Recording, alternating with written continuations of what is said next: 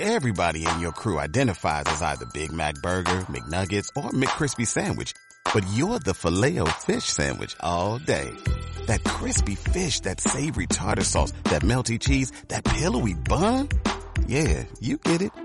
Every time. And if you love the filet of fish, right now you can catch two of the classics you love for just $6. Limited time only. Price and participation may vary. Cannot be combined with any other offer. Single item at regular price. Ba ba ba ba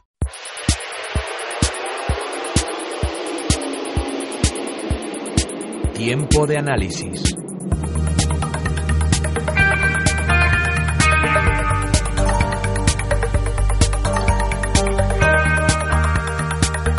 Tiempo de echar un, vistazo a esos mercados de una forma más técnica, más analítica. Lo hacemos, eh, ya lo saben, todos los martes con Alberto Iturralde, que es analista independiente y colaborador de díasdebolsa.com. Alberto, muy buenos días. Muy buenos días, Ana. ¿Cómo tenemos a los mercados esta semana? Les veo un poco dubitativos, a la espera, con cautela. No sé, me han dicho muchos sinónimos no, no, no, y durante estas semanas. Qué raro, dubitativos no. Lo que están es astutos. Están, fíjate, y durante estas dos últimas semanas, desde que has vuelto de vacaciones, habrás observado que había cierta eh, relajación en cuanto al tono negativo que nos habíamos encontrado, bueno, negativo eh, sobre todo en el plano geopolítico con la crisis de Ucrania. Y sobre todo veíamos también que los políticos nos hablaban del final de la crisis, eh, que se ven fenomenales eh, cielos despejados en el horizonte y que en teoría todo está fenomenal. Bueno, pues cuando eso nos lo hacen al volver de vacaciones, ya te comentaba yo la semana pasada, que hay que tener mucho cuidado porque nos están invitando a comprar o quieren que compremos lo que ellos necesitan vender. Así es que, en realidad, ese tono dubitativo, más bien lo que es es tono bajista y hay que tener especial precaución porque nuestro índice ya lo está demostrando. Si, te fijas, eh, el recorte de hoy, ayer comentaba que se dirigiría hasta los 10.700. Bueno, pues ya prácticamente eh, ha, ha, estado ahí, ha llegado hasta la zona 10.740 va a recortar seguramente un poquito más hasta esa zona 10.700 para empezar a apoyarse. Lo que debemos sobre todo observar es que independientemente de lo que nos cuenten, la realidad de los gráficos implica que dos de los pesos pesados, que son tanto el BBV como el Santander, han llegado a unas resistencias importantísimas durante estas semanas. Toda esa zona 8 en el Santander es tremenda. Y el BBV lo ha hecho otro tanto de lo mismo, a los máximos que marcaba en el año 2011, que son una gran resistencia. Lo que nos debe hacer sobre todo es dar un paso atrás, observar todo desde la perspectiva y olvidarnos de lo que los políticos nos cuentan, porque eso es lo que nos hace perder precisamente la perspectiva y tener la precaución que es necesaria cuando todos o la mayoría de los valores se encuentran en resistencia. Tenemos esos valores eh, cercanos a resistencia, sobre todo comentábamos ahora BBVA y Santander. A través de Twitter me preguntaban por Yastel, con esa OPA de, de Orange, ¿llegan tarde para comprar el título? Absolutamente, hay un problema. Las OPAs no se avisan, las OPAs se lanzan. Me gustaría saber si se ha lanzado ya la OPA y a qué precio se ha lanzado ya.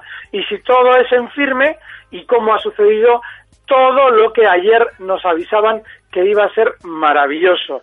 Y es que eh, Yastel no es la primera vez que eh, prepara un engaño en, en plano eh, financiero para poder vender gran cantidad de títulos.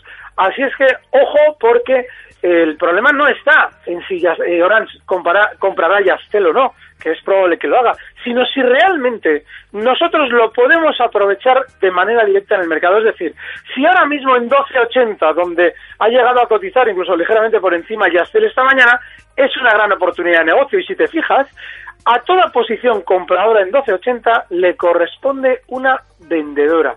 No está subiendo. Ha abierto y se ha quedado prácticamente quieto con un volumen de negocio enorme. Lo que quiere decir que las manos grandes de Yastel están aprovechando para vender títulos a todos los pequeños inversores que entran compradores porque, claro, como Orange va a comprar Yastel, sí, pero claro, hay que saber todas las condiciones, si es vinculante la oferta que van a hacer y todos los aspectos jurídicos que efectivamente sí nos pueden en un momento determinado dar más garantías de que vamos a recibir tal o cual precio en el futuro por nuestras acciones. Lejos de eso, sigue todavía la teórica noticia en la mesa sin los datos concretos y la gente comprando, comprando algo que alguien también está vendiendo. Fíjate, en esta primera eh, en estos primeros 40 minutos de sesión, ya ha negociado Yastel más volumen que en, lo, que en cualquier sesión de los últimos siete años.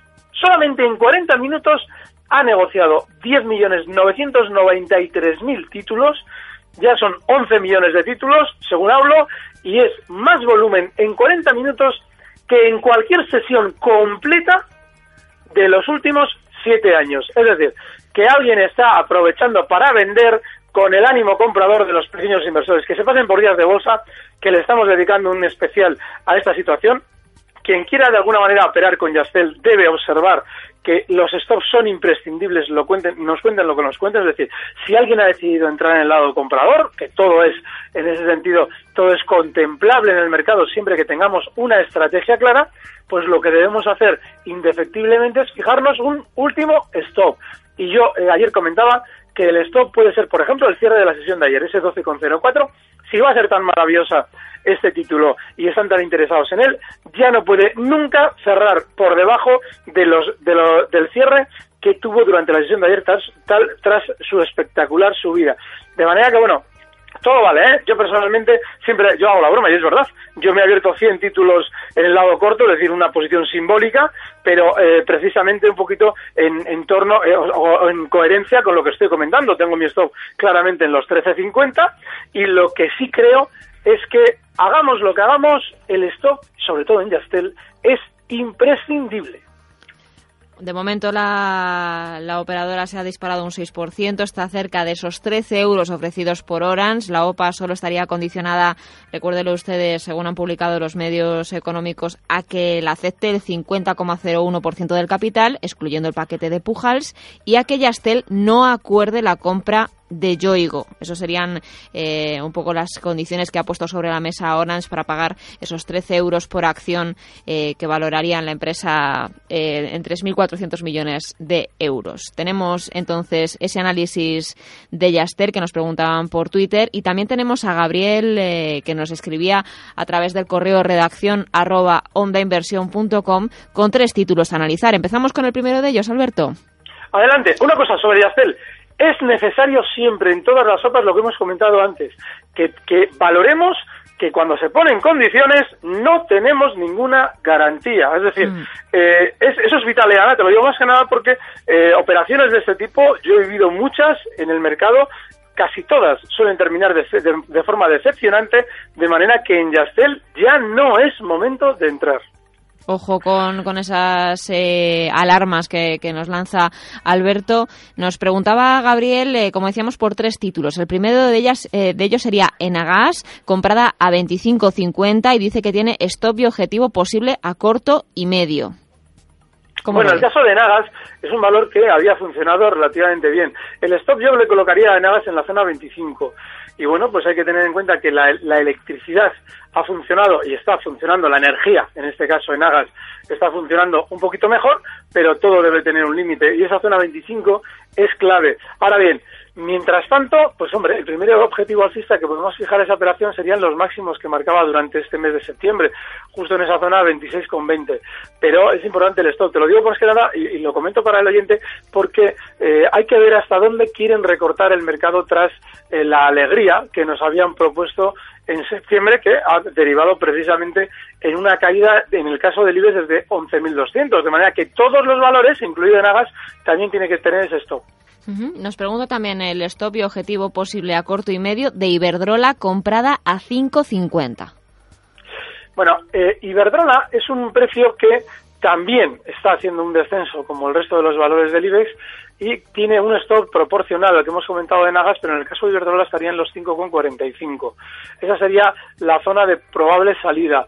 Y bueno, mientras tanto podemos estar con un objetivo alcista en 5,68, pero ese 5,45 es vital respetarlo como stop. Tenemos entonces eh, cercanito ese stop eh, de Iberdrola. Y en tercer lugar nos preguntaba por Mafre, comprada a 3,92, también stop y objetivo posible a corto y medio. Eh, Mafre es un valor que tiene todo ahora mismo todo el gesto o toda la intención de continuar recortando estas zonas de 12,74, 12,75. Eh, bueno, ayer ya hacía una caída también decepcionante para quienes espera algo alcista en el valor, pero sobre todo hay que observar que desde los máximos que marcaba durante el mes de enero, desde esa zona 3,35, pues lo que eh, bueno nos hemos encontrado en Mafre es un movimiento no solamente de recorte, desde esos 3,35, un recorte inmediato hasta los 2,77, sino un posterior movimiento lateral de tinte bajista que ahora mismo pues se desarrolla también de manera inmediata a la baja hasta esa zona más probablemente 2,75, 2,74. Yo no estaría en Mafre. No estarías en Mafre. Em, también no sé si tenemos algún título interesante dentro de, Wall Street. Lo digo porque también nos han llegado voces de que la bolsa americana está cara. Nos lo decía también el analista de Signum Research hablando de México. Estábamos viendo que también eh, grandes valores del IBEX 35 eh, como BBVA y Santander estaban en, momento de resistencia. Eh, no sé si realmente es, es momento de, esperar a ver qué sucede con determinadas eh, focos calientes o determinadas eh, turbulencias que podrían llegar a los mercados para aprovechar una compra o si realmente la bolsa está cara como muchos dicen. Hombre, el, concepto de caro y barato es muy relativo en el sentido de que estamos siempre valorando lo caro y lo barato con respecto a lo que ha pasado eh, anteriormente. Si tenemos en cuenta, por ejemplo, que un BBV viene subiendo desde los 3,90 hasta esos 9,48 en, en los que se encuentra ahora mismo, pues podemos ver que es caro. Pero eso, eso de caro o barato lo debemos comparar con lo que vaya a suceder después. Yo normalmente sí me planteo una situación de, entre comillas, caro, cuando un precio está eh, tocando una resistencia, es decir, no termina de superar una zona clave al alza, en el caso del BBV es clarísimamente los 9,90, y vemos que en el eh, mercado global se producen noticias esperanzadoras, noticias positivas. Eso normalmente suele decirnos que efectivamente de aquí a un tiempo lo más normal es que el valor del que se trate termine recortando, sobre todo si es un valor director del IBEX, como también es el BBV, ¿no? Entonces, eh, sí, en ese aspecto sí que podríamos considerar ese concepto de caro, pero eh, yo no esperaría un primer susto bajista para comprar porque hay que tener en cuenta que cuando hemos tenido durante mucho tiempo, durante varias semanas, ese sentimiento positivo eh, flotando en el mercado, lo normal es que esas manos fuertes, tanto del BBV, Santander, los grandes del IBEX, hayan aprovechado para vender grandes cantidades de títulos. Telefónica incluso, que tampoco había hecho una subida espectacular, durante estas semanas ha demostrado claramente querer colocarse en la palestra de la información positiva de una forma artificial. Cuando una compañía lo hace publicando noticias de adquisiciones, en realidad ese es un gesto completamente eh, orientado hacia colocar títulos en el mercado, porque tú publicas cualquier noticia relativa a adquisiciones cuando a ti te interesa no cuando se producen. Quizás el acuerdo fue firmado o fue, fue llevado a cabo hace seis meses, pero ellos lo están diciendo ahora y Telefónica ha sacado o ha, hecho llegar al mercado del orden de tres o cuatro noticias justo esta semana. Es decir, quiere una especie de yo también eh, quiero estar en la mente de los inversores. Bueno, pues cuando eso se ha producido durante tanto tiempo, eh, lo normal es que la caída no sea para intentar aprovechar un primer golpe bajista, es para aprovechar un poquito más abajo. Así es que nos dará tiempo a comentarlo. Hablabas, Alberto, de, ese díasdebolsa.com en donde se estaban dando recomendaciones y, alertas también sobre el caso de Yastel. Y no sé si también eh, estamos siguiendo todavía para esta recta final del año el DAX, a ver cómo lo está haciendo. Ahí estamos. Está durante estas semanas en un movimiento tremendamente lateral.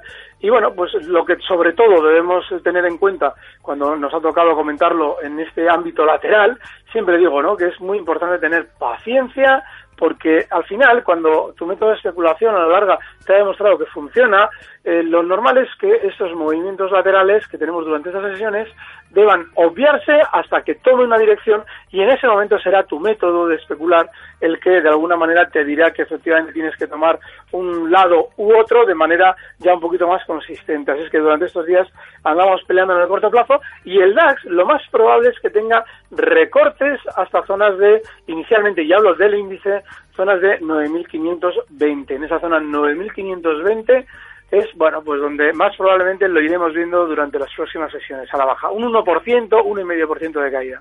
Recortes, entonces está esa zona de 9.520 en el DAX. Para terminar, Alberto, le voy a preguntar por algo que nos llevan eh, suscitando debate también y, preguntas en, nuestro Twitter. Es por las divisas, con ese referéndum de Escocia, también por esa operativa que pudiéramos aprovechar quizá con la libra. No sé si la vigila usted o pudiéramos dar alguna recomendación a la audiencia. Bueno, el caso de la libra ha sido durante muchos años eh, el de una divisa muy lateral. Ahora bien, eh, si tenemos en cuenta que, este, que esta paridad, la, estoy hablando de el euro libra, que cotiza ahora mismo en 0,7995. Bueno, pues en, eh, ahora mismo tenemos que valorar que si vamos a abrir una operación larga y relativamente tranquila, el soporte clave es justo los mínimos que marcaba en el año 2012, justo en los 0,7768. Entonces, esa zona sí que es de soporte o es de punto de probable rebote con cierta consistencia, pero no es una divisa la libra en general.